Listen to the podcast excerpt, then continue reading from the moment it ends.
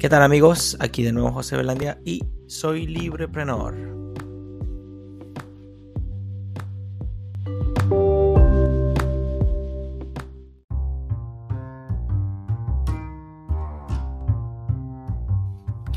Episodio 8 de Libreprenor. ¿Cómo están queridos amigos, querida audiencia? Eh, hoy vengo a traerles un episodio que hablará sobre el precio, el valor y la riqueza. Tres cosas bastante relacionadas que iremos conversando. Eh, ya saben, como siempre los animo a que hagan las preguntas, hagan los comentarios, hagan llegar este podcast a donde ustedes consideren que debe llegar. Quiero darles las gracias a todos los que han venido escuchando recientemente el podcast, quienes me han llegado con saludos, con eh, comentarios, observaciones. Eh, mi gratitud es para ustedes. Eh, aprovecho para hacer algunas menciones y saludos a mi hermano Diego, bueno, a mi pandilla, a mi familia aquí en mi casa. Em, un saludo a Max White y a Sergio allá en Uruguay, eh, con quienes tuve el, placer de compartir ayer un rato en una conversación, en una tertulia en Mitaña. Ya próximamente eh, lo subiremos a las redes para que vean de qué, de qué se trató.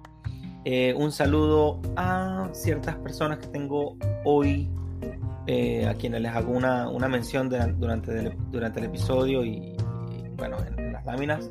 Em, hoy les traigo también por primera vez un material de apoyo, unas láminas para que las vean, para que las revisen, con unos links de interés, quizá con los puntos centrales de, este podcast, de, este episodio. Y em, bueno, a mi profesora Rosalba, mi, gran abrazo, mi eh, gratitud por siempre. Eh, a mi gran tocayo Jesús Manzanares, siempre lo recuerdo. A, bueno, a todos mis amigos de Venezuela, de, bueno, en España, en Chile, en Uruguay, en Colombia, en los Estados Unidos. Eh, no sé si ya mencioné España. bueno, les mando un gran abrazo a todos. Ya venimos con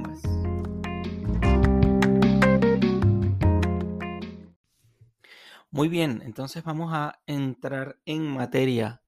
Em, quienes ven en, la descripción de este capítulo tendrán varios links de interés, entre ellos el material de apoyo.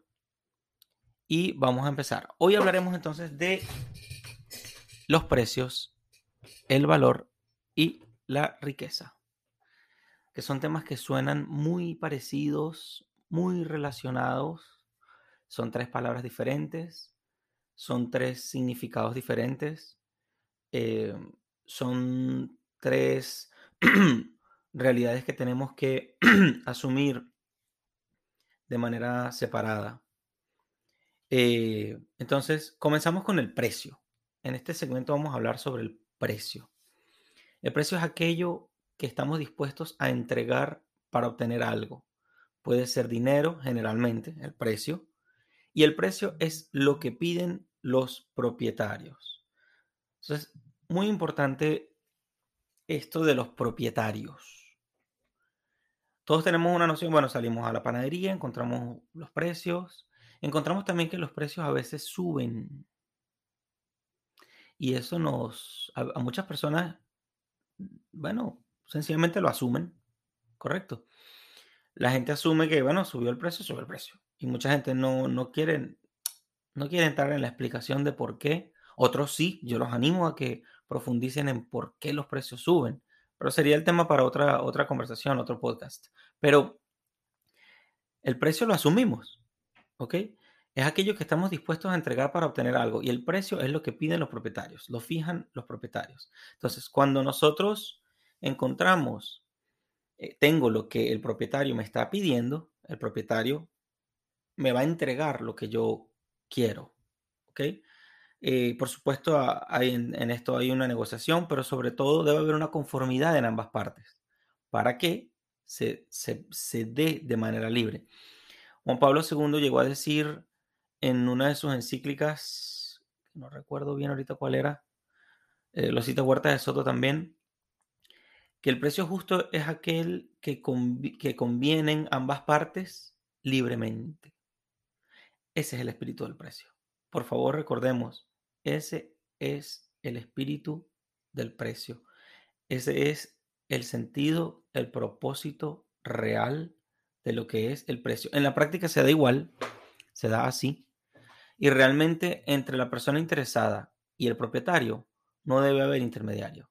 No hay, pues, porque si no, si hay un intercambio injusto, pues no se va a dar. Si alguien siente, bueno, en fin, es una decisión propia. El propietario decide entregar y el comprador decide pagar libre, responsablemente, como adultos. ¿Ok? ¿Puede ser dinero generalmente? Sí, puede ser dinero generalmente. Bueno, estamos acostumbrados a ver que los precios están expresados en dinero. También están expresados en tiempo. Porque lleva un tiempo eh, recoger ese dinero o, reunir lo que me piden.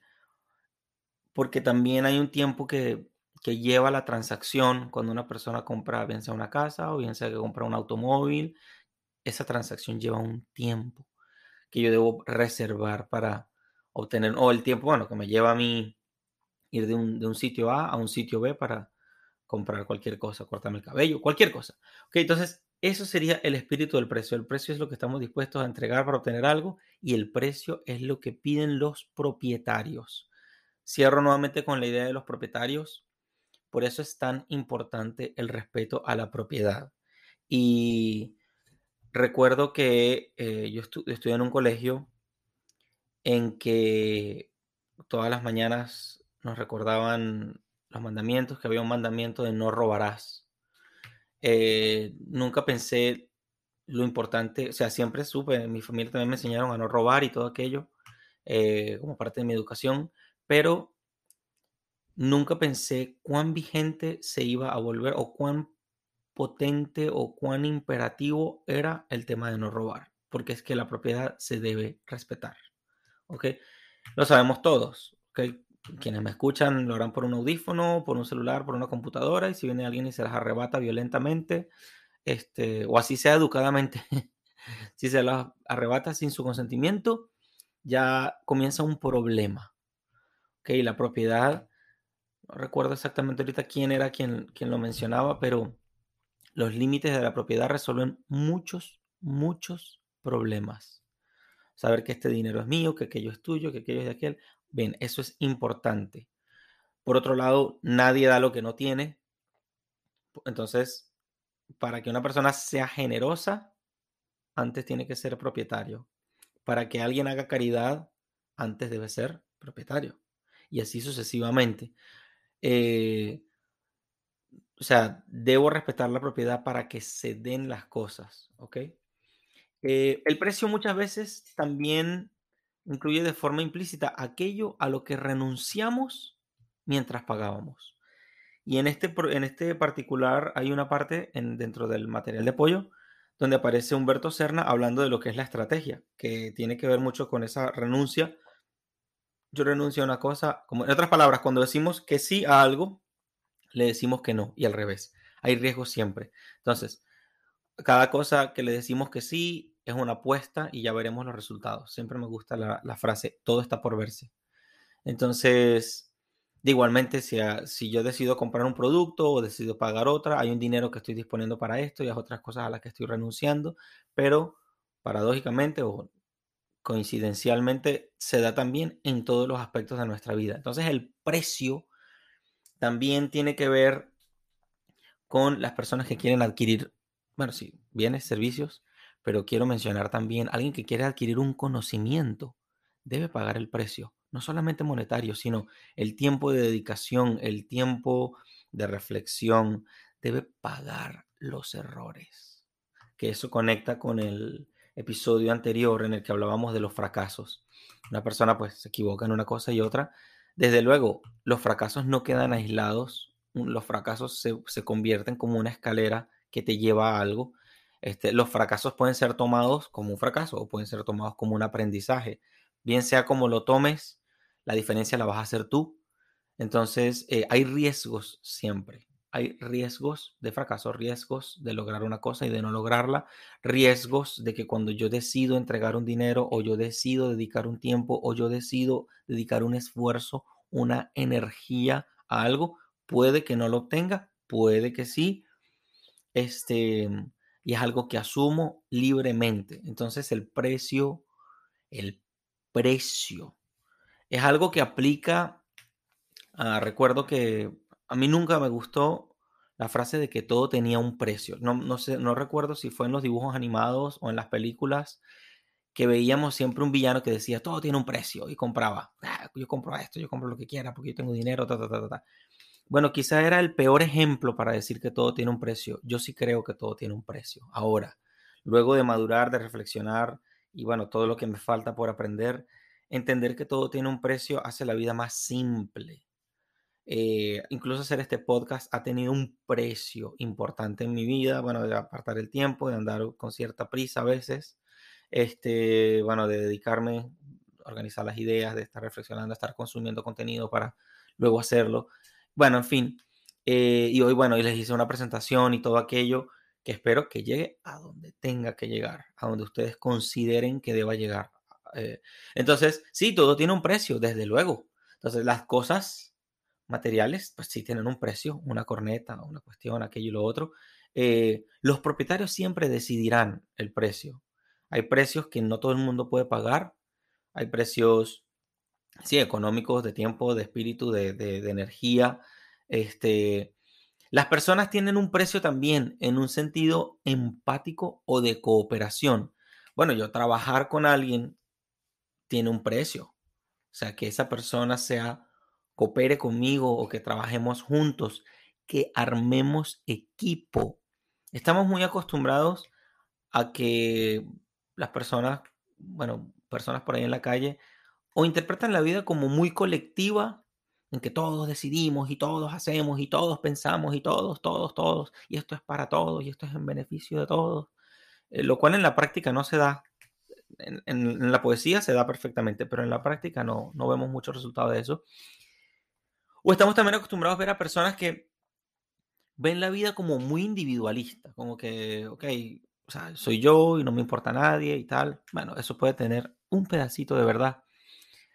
Pero la verdad es que, pero en el fondo, quizás si, si asomamos un poco, si miramos un poco desde arriba con más perspectiva, o si nos alejamos un poco del escenario y vemos con más perspectiva, nos damos cuenta que las cosas no se logran solas, o sea, solo, ni, ni solas se logran las cosas, solitas se dan, ni, ni los individuos solamente logran sus objetivos, siempre necesitan la, la cooperación, apoyarse en alguien, este, apoyarse en un equipo o construir un equipo, construir una comunidad, construir relaciones.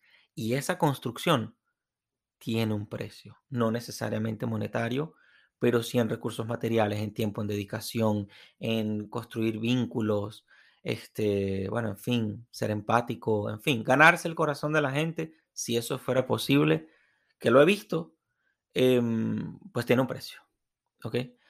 Em, pero en fin, el caso es que palabras más, palabras menos, eh, lograr una cooperación con las personas tiene un precio.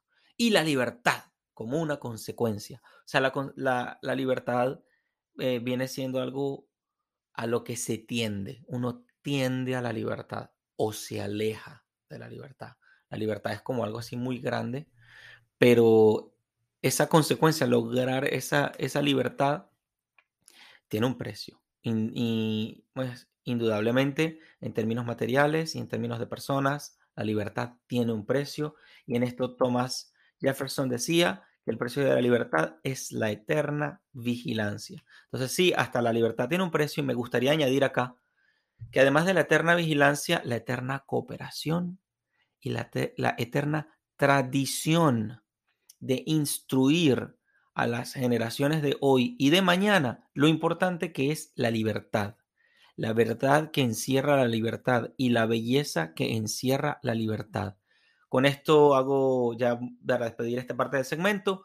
Eh, recuerdo que ayer le mencionaba a mis amigos Sergio y Max, eh, les hice la pregunta, ¿cuándo fue la última vez que te dijeron que tú podías hacer algo?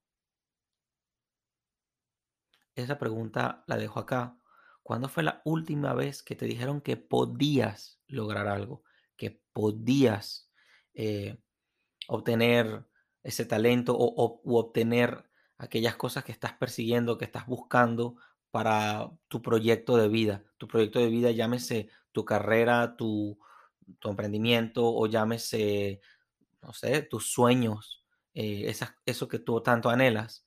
¿Cuándo fue la última vez que te dijeron que tú puedes? Hoy te quiero decir que puedes. Sí puedes y tiene un precio. Y eso está por verse. Continuaremos con el siguiente segmento. Ya volvemos con más.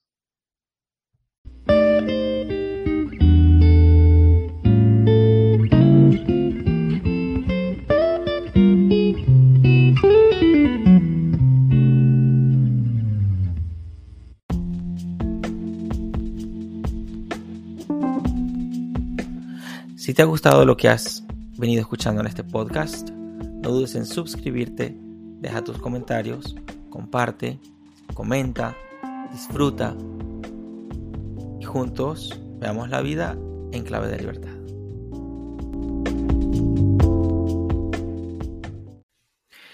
Bueno, muy bien, y ahora vamos con el segundo segmento. ¿Ok? Estaremos hablando sobre el valor. Por supuesto, si tienes preguntas sobre lo primero, que fue el precio, o sobre cualquier otro episodio anterior, puedes hacerlo cuando quieras. Muy bien, entonces aquí en el valor, el valor es un tema importantísimo, porque todo el mundo lo menciona, todo el mundo habla del valor. No, esto vale para mí, no, esto no es valioso, no, aquello sí es valioso, no, ¿qué tal? Eso a mí me vale, a mí me vale, o no, no, eso no vale para mí. O mira, en esta situación esto vale o esto no se vale todo, no se vale nada. Bueno, el valor. Entonces, a ver, el valor es lo que se atribuye a cada intercambio. Depende de cada persona la intensidad de su valoración. O sea, ¿qué quiero decir? Que también, o sea, cada intercambio, cada acción que nosotros tomamos respecto a alguien tiene un valor en mayor o menor medida. Cuando nosotros nos hemos detenido a pensar por qué nos levantamos a trabajar, es porque el trabajo tiene un valor importante para nosotros. Cada acción que nosotros tomamos tiene una lectura de valoración. El valor, tenemos dentro de nosotros una arquitectura de qué cosas valen cosas, valen para nosotros. O no solo la utilidad que puede tener algo, sino el valor que representa para mí una cosa u otra. Y ahí hay una delgada línea que separa este tipo de valoraciones de lo que llamamos un valor absoluto, que en axiología lo estudian, también hay un link para que revisen el tema de la axiología. También hay un valor absoluto en realidades espirituales. Ejemplo, la honestidad es honestidad, la responsabilidad es responsabilidad, ta, ta, ta, Nunca faltará una persona que quiera decir, bueno, pero es que la honestidad en tal sitio, dependiendo de tal cultura, de acuerdo, pero la palabra honestidad siempre compartirá un denominador común en donde la pongas. Y ese denominador, eso que encierra, esa, esa, ese denominador común que encierra la honestidad, la responsabilidad, eh, la sinceridad, la puntualidad, este denominador común es lo que nosotros llamamos un valor absoluto y se entienden usualmente mejor como virtudes, lo cual hoy no es el tema de conversación, pero lo menciono en honor a la verdad, en honor a, saber separar una cosa de la otra. que cuando me refiero a valor, me refiero a la valoración que le damos a las cosas, al tiempo, a una especie de arquitectura interna de lo que nosotros valoramos en lo que hacemos, desde la utilidad, pasando por no sé, el placer o el, lo que me hace sentir algo o, cuánto, ser, cuánto me, me puede impulsar para lograr mis objetivos o cuánta felicidad me provoca. En fin, el valor. Para hacerlo más fácil, el valor siempre es lo que vale. Así de simple. Muchas veces queremos explicarlo todo cuando probablemente no hace falta explicarlo. O sea, la vida misma, la acción tuya, tu acción te hace decir, bueno, esto vale para mí, esto no, decido por acá o decido por allá. Ahora, en este, en este momento, hablando de los intercambios y de una transacción empresarial o de emprendimiento o eh, en, un marco de cooperación, detrás de cada intercambio, vamos, yo hablo contigo, tú me escuchas, yo me siento contigo, tú me das tu tiempo, yo te doy el mío. Bueno, yo este, te entrego no sé, te entrego este pantalón y tú me das un dinero. O bueno, vamos a intercambiar, yo te doy, no sé, el arroz de mi plato y tú me das, no sé, las verduras, por decir algo. O bueno, yo te voy a dar el café, tú me das el azúcar. Por los motivos que sean, que no vienen al caso, el valor es siempre lo que vale. Detrás de cada intercambio hay una coincidencia en la valoración que atribuyen ambas partes. Coincidimos en que una cosa vale tanto como otra, ¿ok? momentito, mientras tomo un sorbo de café. Entonces, detrás de cada intercambio hay esa coincidencia. El dinero cuando, cuando, cuando se vino desarrollando como una realidad, antes de que lo tomaran los gobiernos o antes de que existieran los bancos centrales y quitaran el oro que respaldaba el dinero y antes de que otras personas se adueñaran del dinero a través de mecanismos administrativos este, y sin consulta pública, sin consultarlo a la gente, sin consultarlo a los propietarios, lo cual sería como un robo prácticamente. Este, de hecho, em, la doble valoración siempre fue un problema. Es decir, yo no puedo intercambiar una vaca por un lápiz. Normalmente la gente dirá, no, ya va, con una vaca yo puedo lograr muchos lápices. Entonces, esa doble coincidencia eh, la resolvió el dinero. Entonces, el dinero es una institución en términos, em, no sé, en términos quizá económicos, es una institución, en términos culturales, en términos tradicionales, es una institución. Entonces, ese, ese desarrollo del dinero que se vino dando en el hacer, en el hacer, en hacer las cosas, en hacer los intercambios, las transacciones, el valor fue una promesa, o sea, digo, el dinero fue una reserva de valor. Entonces, ¿qué quiero decir? Que yo, que el dinero como que encierra un valor propiamente en sí mismo, vamos a decir, prestado, este, el oro, una monedita de oro, vale en sí misma, pero ¿vale para qué? Bueno, me puede valer para esto, para esto, para esto. Mucha gente me daría esto por una moneda de oro y así sucesivamente. Antes el dinero, porque estamos hablando de valor, no de dinero, pero el dinero tendió a ser una reserva de valor, porque lo que importa es el valor, no el dinero. El dinero es un instrumento que obedece o que debería obedecer al valor.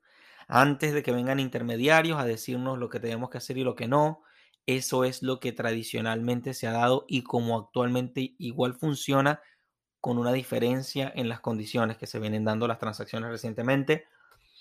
Entonces, el valor, hablando de negocios o economía, es subjetivo. Este, por eso podemos ver que en un sitio venden un pan a un precio y en otro precio, porque en diferentes partes tiene una valoración diferente. Eh, el agua en el desierto tiene puede tener un valor pues, impresionante, pero el agua en un manantial quizá no, puede, no sea tan valiosa para las personas que están ahí. Eh, ahora, si tú sacas el agua del manantial y lo pones en otro sitio, wow, ni te cuento. Entonces, por otro lado, entonces la otra cara del valor viene siendo en una dimensión humana de axiología, que hay un orden absoluto, eh, un orden de cosas, un orden de, por lo menos, la fortaleza. Todo el mundo ansía la fortaleza, ansía este, la, no sé, la prudencia, ser una persona prudente. Em, y así sucesivamente hay un orden de, de, valores o de virtudes, pero no es el tema de eso, lo estudia la axiología, que, lo cual también es súper importante para las relaciones humanas, pero no es el tema de ahorita. Entonces el valor es lo que vale. Las cosas materiales tienen un valor cambiante. Por eso, bueno, los paraguas, por eso la ropa de verano tiene un valor en invierno y otro valor en verano. En verano la gente quiere comprar ropa de verano. Y así sucesivamente el valor de las cosas es cambiante, depende de muchos factores. Urgencia, cultura, necesidad, dolor, encierran un significado temporal y es lo que conduce nuestra acción. Ahora, las cualidades humanas valiosas, que es el otro tema, obedecen a un orden espiritual y aunque están involucradas en cada intercambio, son intransferibles. Una cualidad humana es intransferible, es propia, es de identidad. No puedo perder mi, honestidad y luego no recuperarla. Yo puedo hoy ser deshonesto, lo cual sería, sería lamentable, pero luego puedo enmendar y recuperar mi honestidad. ¿ok? Eh, y para eso también, en, ese detalle, hace unos comentarios Humberto Serna, del cual vamos a hablar luego, o que tienen abajo un link de, de un video de los suyos, eh, que, lo cual fue bastante inspirador para mí en un momento y lo sigue siendo. Y eso entonces fue el valor. Humberto Serna dice riqueza versus valor. La riqueza no está estrictamente limitada al dinero. No, no está estrictamente limitada al dinero. Sin embargo, mucha gente la entiende así. Por eso podemos muchas veces producir riqueza destruyendo valor. O sea, hay gente que produce dinero, entendiendo el dinero como riqueza, este, lo cual ya lo hemos venimos, hablando, que la riqueza no está estrictamente limitada al dinero, pero hay gente que produce riqueza y destruye valor. Ejemplo, me robó, robó un dinero, le robó a un amigo, entonces me lleno el dinero, el bolsillo de dinero, pero destruyo valor, destruyo confianza, destruyo credibilidad, destruyo mi honestidad, destruyo mi respeto, destruyo mi palabra, destruyo tantas cosas. Destruyo, eh, ¿cómo diría la otra palabra? Desvirtúo mi vida en cierta manera, en buenas maneras. Entonces, Humberto, Humberto Serna lo menciona en el video. El valor le da sentido a la riqueza. Ya volvemos con más siguiente, en el siguiente segmento. Y bueno, en este último segmento hablaremos de la riqueza. Vemos por todos lados que hablan de riqueza. Yo recuerdo que estuve tiempo atrás en un estadio de fútbol, bueno, en el estadio de fútbol de mi tierra, y me encontré con un chileno que tenía años viviendo allá en Venezuela y me dijo, este país es muy rico, este país tiene, tiene oro y, en, donde, en donde sea me, me topo con personas que me dicen, oh, Venezuela es muy rico, yo no sé cómo llegó a esto y tal, no sé qué. Siempre escuchamos personas que consideran que la riqueza está ahí. Bueno, la riqueza en sí misma, sola, aislada, no existe. O sea, la riqueza es riqueza porque otra persona, otra sociedad, otra nación, otra agrupación le atribuye un valor, una utilidad, una cierta abundancia. La riqueza sola, aislada, no existe. Hay un video por ahí en el que explican el, eh, un acercamiento del razonamiento del método austríaco en la economía y en, y en la abundancia y en la escasez. Em, porque el factor de la tierra, pues, eh, luego los compartiré con ustedes, porque a ese le, quiero dedicar un capítulo entero. El punto es que lo que una vez valió, lo que una vez fue riqueza, probablemente hoy sigue estando ahí, pero ya no es riqueza un tiempo estuvo ahí, un tiempo representó mucha riqueza y otro tiempo no. Pero por si fuera poco, la riqueza se trabaja, se produce. De hecho, yo tomo riqueza es porque alguien la produjo antes.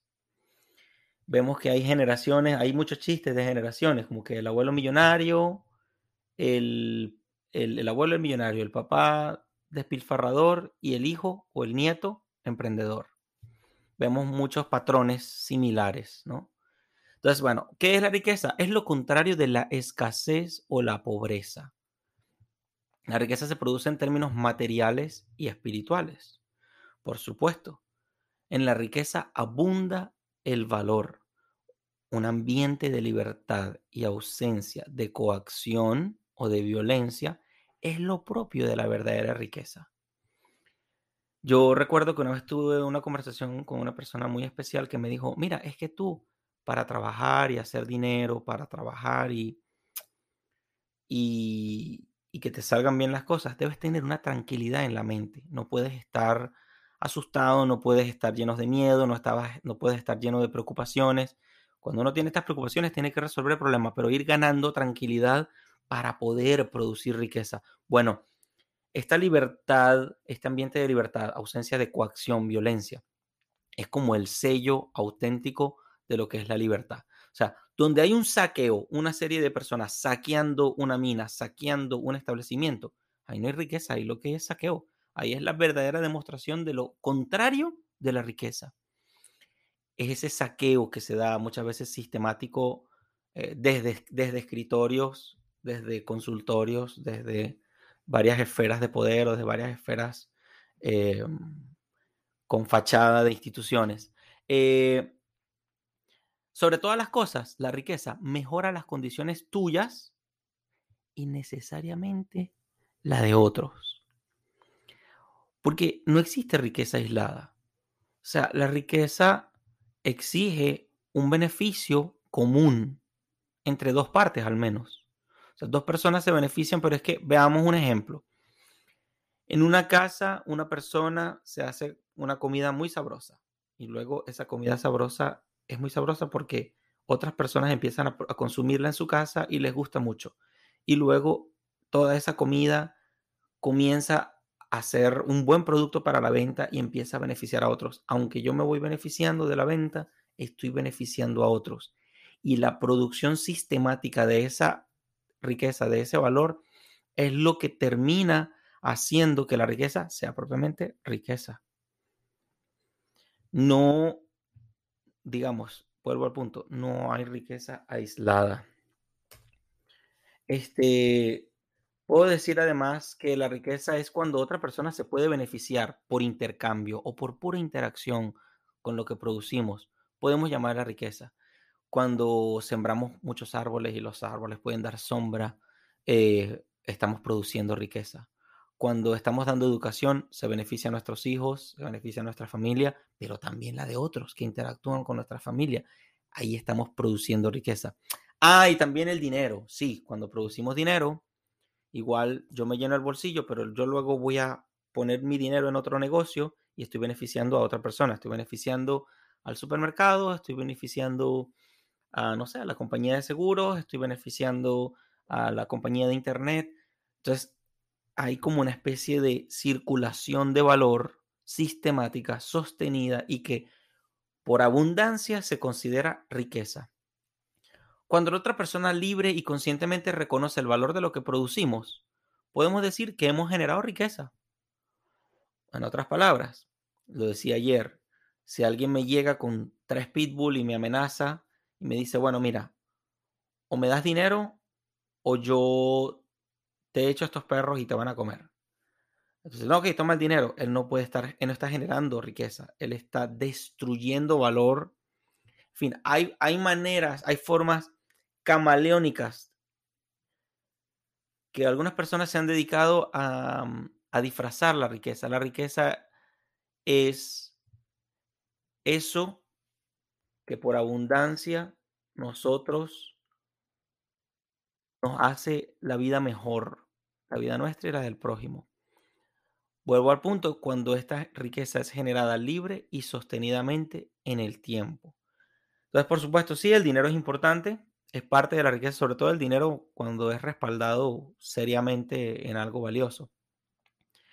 Pero ese ecosistema en el que abunda los bienes y servicios, y los bienes y servicios como un producto también de una cultura espiritual de aportar valor, de traer valor, es lo que llamamos riqueza. La riqueza nunca está dada, siempre fue generada antes. Es nuestro objetivo empresarial en su sentido amplio. Mi sentido empresarial, yo quiero producir riqueza y eso va a beneficiar a otros también. La riqueza no nos domina, nosotros la producimos, porque he escuchado, recuerdo que hay una frase del Evangelio que dice, no puedes servir a Dios y a las riquezas, desde luego, este, servir a la riqueza sería un error. Yo produzco la riqueza. Produzco la riqueza y tengo unos propósitos con la producción de riqueza y cuando ese propósito, vamos a decir, se tamiza o se filtra con una ayuda al prójimo, ya no le estoy sirviendo la riqueza. ¿Ok? Entonces, sirve a ti y al prójimo.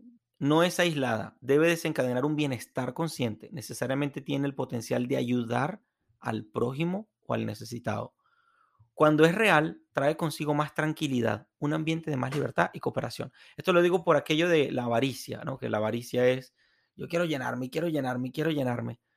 Cuando, la, cuando hay mucha, mucha alegría en dar, eh, y eso también lo hablábamos ayer, ya les pasaré el video de lo que hablamos ayer con Max y Sergio en la tertulia ermitaña. La riqueza está en los bienes de capital, que es un concepto interesante, bienes de producción, máquinas, etcétera que optimizan el tiempo, produciendo mucho, ayudando a muchos. Empresarios, empleados, consumidores. Y no todo es perfecto. Siempre existirán quienes quieran tomar la riqueza sin pagar el precio a través de sistemas de saqueo, extracción, robo, hurto, estafas y otras cosas contrarias a la producción de riqueza. Ahora bien, ¿qué tal si todo el mundo produce riqueza? O sea, ¿qué tal si todo el mundo tiene un esfuerzo consciente en producir riqueza? Creo que el tema del robo termina diluyéndose, ¿no? Eh, es ahogar el mal en sobreabundancia de bien. Es llenar de oxígeno eh, el ambiente en el que vivimos. Es traer algo, es aportar algo.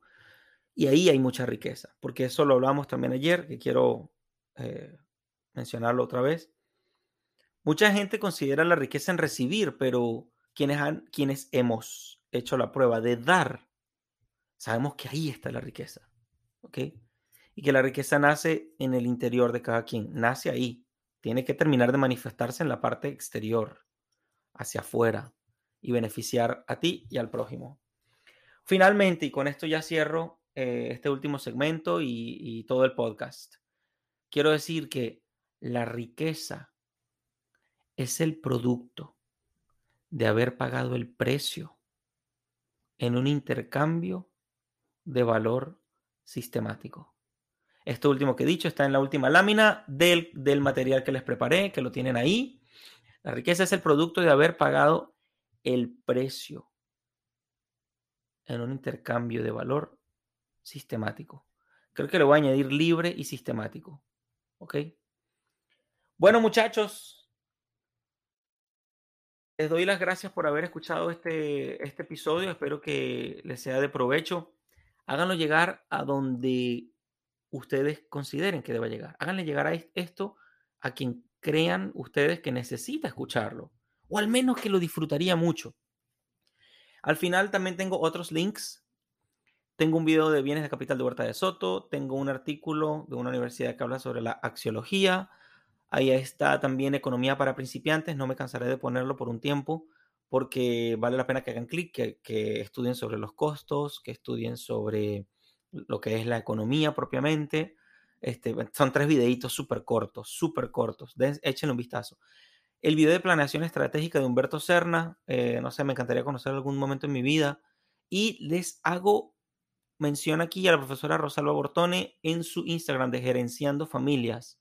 Ella trata muy bien este tema del valor, eh, de los valores humanos, de las virtudes y cómo ponerlos en la práctica. Ella trata ese segundo lado de lo que son los valores también, de lo que es el valor. Este, en este podcast hoy hablamos de el valor desde una perspectiva más económica eh, o empresarial y Bortone lo habla súper bien respecto a, a la dimensión humana, a, la dimensión espiritual del ser humano, de su, de su, conducta, de su comportamiento. Bueno, muchachos, muchas gracias. Soy José Belandia, soy libreprenor y espero que empecemos a ver la vida en clave de libertad.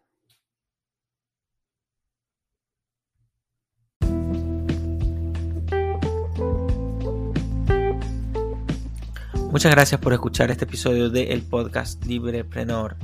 No quisiera irme sin antes invitarte a que te suscribas, compartas tus redes sociales, hagamos que estas ideas lleguen a donde tengan que llegar, que lleguen a las manos o a las mentes que estén necesitando algo como esto y mm, así podamos construir una comunidad y podamos sentirnos un poco más en casa, más libres. Será hasta una próxima entrega.